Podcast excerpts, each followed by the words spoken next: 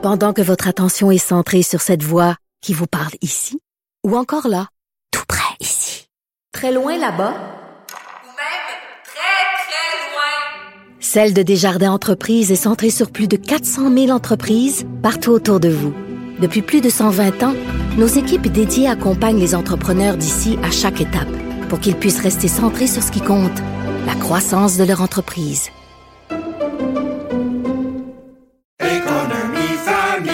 Ici Ricardo. Et Émilie, marchand d'IGA. On a envie de vous inspirer à bien manger. À moins de 5 la portion. Suffit de repérer les produits valeurs sûres et de les cuisiner avec une de nos recettes. Les valeurs sûres, c'est bien pensé, hein? Bien sûr! Détails sur IGA.net. Le hockey a tellement évolué, les jeunes maintenant, ils ont des skills comme ça se peut pas. Puis ces kids-là, ils rêvent à... François Barry. Un animateur pas comme les autres. Salut Jean-François. Allô Mario. Alors, euh, il y a du hockey ce soir, Régisseré. Ben oui. Ouais. Et t'es Donne-moi donc un conseil. Là, si le Canadien mène par un but, il reste six minutes, est-ce qu'on chante là? Oh oui, oui, oui. On fait pas ça de un. L'autre conseil que je peux te donner, c'est regarde bien, il y a peut-être des places mieux assises où tu vas. Ouais, des sièges vides, je pourrais m'avancer, oui. Non, quoi que, hey, pas de farce, je pense que c'est un match qui vaut, euh, qui coûte plus cher ce soir. Hein? Il y a des matchs comme ça les samedis, les matchs contre Toronto, et généralement les matchs euh, Original Six, là, les six équipes d'origine, coûtent un peu plus cher. Donc, je sais pas qui t'a là, invité c'est- au hockey ce soir. Non, c'est moi qui ai invité mon fils, mais d'après moi, c'est pas. c'est- Écoute, quand j'ai acheté les billets, là, c'était deux des, c'était deux des cinq fond, là. dernières équipes du classement, là. Ouais, ouais, mais euh, ouais. Mais, Mais là, finalement, ouais, il pourrait se produire un événement ce soir historique. En fait, moi, j'ai dit ça va être historique d'un côté ou de l'autre ce soir. Soit on a le 500e victoire de Marc-André Fleury, ou soit on a une victoire du Canadien. Dans les deux cas, c'est historique. Hey, honnêtement, là, honnêtement, même si je prends pour le Canadien, comme toujours, je vais le souhaiter à Marc-André Fleury. Parce que le Centre Bell, euh, c'est que c'est, ça va être une épine euh, dans sa carrière là, quand il va regarder son bilan. Parce qu'on va se le dire, là, le Centre Bell et le Canadien l'ont un peu chassé de Pittsburgh.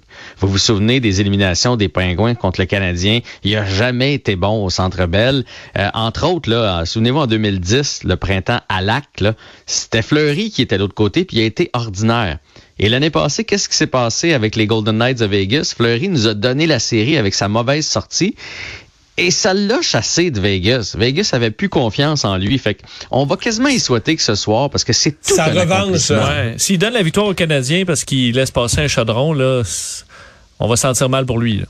Ben, qu'est-ce, mais non, là, ben, il va l'avoir un autre moment, sa 500e victoire. Mais on dirait que la- il faudrait quasiment que la, la vie redonne ça, là. 500 victoires dans Faudrait la Ligue quasiment que le Canadien a gagné une à un moment donné aussi, par exemple. Ouais, mais si on allait, mettons, en prolongation. Ouais, prolongation, c'est un bon Ah, ok, deal, ça, ok. ouais. Puis en tout cas, bref, tout ça pour dire que 500 victoires, c'est pas rien. Euh, c'est le troisième gardien seulement là, quand il va réussir l'exploit parce qu'il va finir par le faire. Là. Les deux autres, évidemment, c'est Patrick Roy à 551 et Martin Brodeur. Je savais pas qu'il était loin comme ça en avant des autres. Savez-vous combien de victoires, Martin Brodeur? 691. Hey, c'est... Que Fleury deviendrait le troisième gardien avec le plus de victoires de l'histoire de la Ligue. Exactement. C'est le troisième seulement à, à franchir les, les 500 victoires. Euh, tu sais, si on peut comparer avec Carey Price, qui a quand même toute une carrière, tu sais, il est à 360 victoires. Fait qu'il il en manque, il en manque un, un méchant paquet. Là. Fait que tout ça pour dire que ce soir, Marc-André Fleury, les Hawks, Patrick Kane, c'est une, belle équipe à aller voir là, au Centre Bell. Tu vas te régaler, Mario, et tu vas peut-être regarder un œil aussi du côté de Jonathan Taves. Ça va moins bien, lui, hein? Lui, là, l'année passée, il a manqué toute la saison. Il a décidé de se retirer parce qu'il souffrait de, de- de fatigue chronique. Et il a même dit à un moment donné que ça avait peut-être un rapport avec la COVID longue. Et euh, je sais, pour avoir participé à une étude clinique, qu'ils sont en train de faire des, recherches parce que j'ai eu la COVID. Euh, moi, j'ai pas de fatigue, mais ils sont en train de comparer les résultats de gens qui ont, qui ont eu la COVID puis qui ont pas de fatigue avec d'autres qui ont la COVID longue et la fatigue chronique. Parce qu'il y a un rapport là, entre les deux maladies et ils veulent savoir s'il n'y a pas la COVID qui, se, qui, après ça, pourrait se transformer en, en fatigue chronique. Bref, euh, il, il joue au hockey, il joue 18 minutes par partie. Ça demeure un joueur de la Ligue nationale de hockey, mais c'est plus le Jonathan Taves qu'on a connu. Écoute, en 25 parties, il n'y a aucun but et 9 mentions d'aide. Ce gars-là a déjà été là, dans le top 10 des meilleurs joueurs de la Ligue. Il y en a même qui le considéraient comme, comme top 5 parce qu'il était aussi bon en défensive qu'en attaque et c'était tout un leader. Bref, il est méconnaissable, Jonathan Taves, là, depuis euh, ses, euh, ses avaries de santé. Euh, quel type d'alignement euh, Mario pourra se mettre sous la dent là, parce qu'il reste y a monde. quelques absents. Ouais, il reste plus grand monde. Hey, si quelqu'un nous avait dit que le 9 décembre, sur notre deuxième trio, on aurait Lekonen, Paling et Evans, on ne l'aurait pas cru. On s'entend, ben c'est ça ben, notre on se demanderait, deuxième ouais, trio. on se demanderait ça va être c'est qui, ma foi du bon Dieu, en troisième et quatrième trio. là. Troisième, c'est Perrault, Dauphin, Caulfield. Et quatrième, Petzetta, Paquette et Ilonen. Fait que Mais d'après ça moi, ce ça. soir, c'est le troisième trio. Ah Perrault, hein? Dauphin, Caulfield qui va tout arracher. Trois points pour le trio. Écoute, si c'est ça, va t'acheter un 649 demain. Si ça, non, c'est pas parce si que ça, fonctionne. c'est pas vouloir dire que je suis bon. Ben oui, oui, oui, oui. mais reste que Ils sont reste dus, là.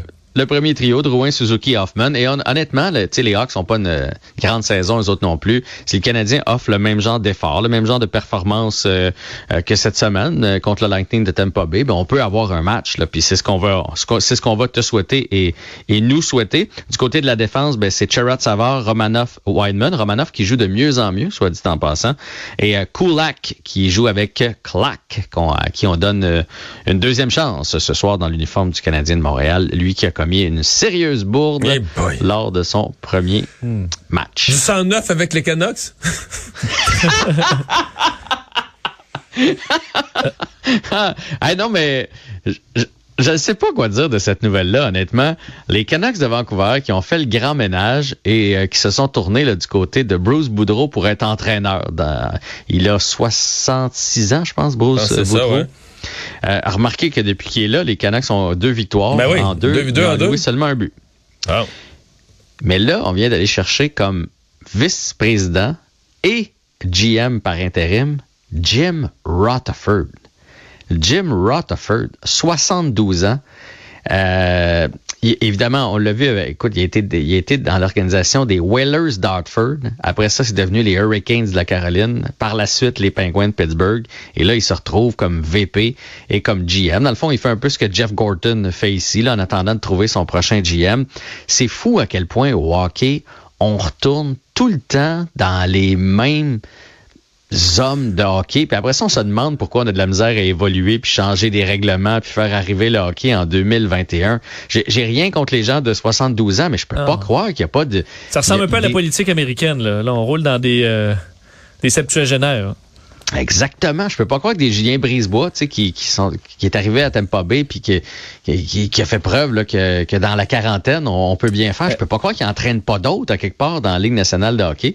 Mais visiblement, quand tu une bonne feuille de route, les propriétaires aiment ça. Donc, Jim Rutherford avec les Canucks. Là, est-ce que les Coyotes s'éloignent de Québec, finalement?